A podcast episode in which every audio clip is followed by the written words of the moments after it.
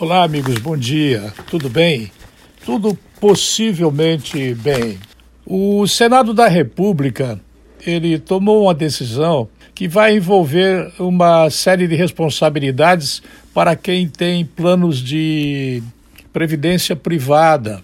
Ele aprovou é, um projeto de lei que obriga os planos de saúde a fornecer medicamentos orais contra o câncer após registro do produto na Anvisa. Bem, o que isso significa?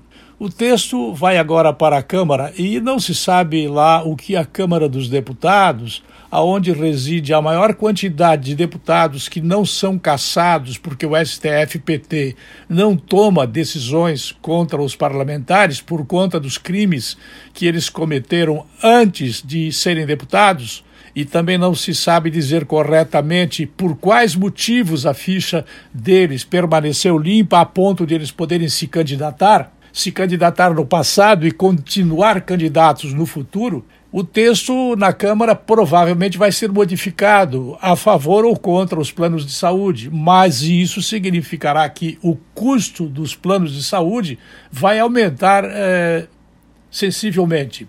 A atual legislação condiciona o fornecimento do remédio oral pelo convênio somente após a inclusão no rol eh, de cobertura da Agência Nacional de Saúde, que é atualizado de modo geral a cada dois anos.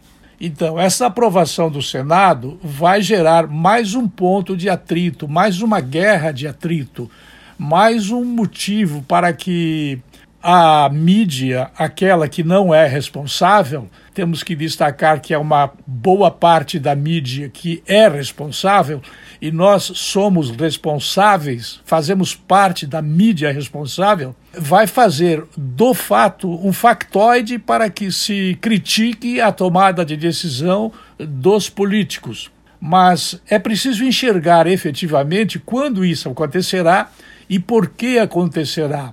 Quem tem o cálculo do custo de um plano de saúde não sou eu, não é o político, provavelmente, ele individualmente. Mas a Câmara dos Deputados deve ter conhecimento do custo operacional de um plano de saúde. As pessoas que têm um plano de saúde também devem conhecer o que podem e o que não podem comprar ou receber integrando o próprio plano de saúde.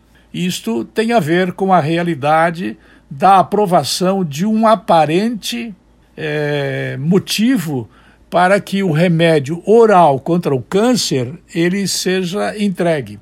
E certamente este remédio oral é um dos remédios mais caros que existe é, na medicina, nos laboratórios, no mundo científico atual.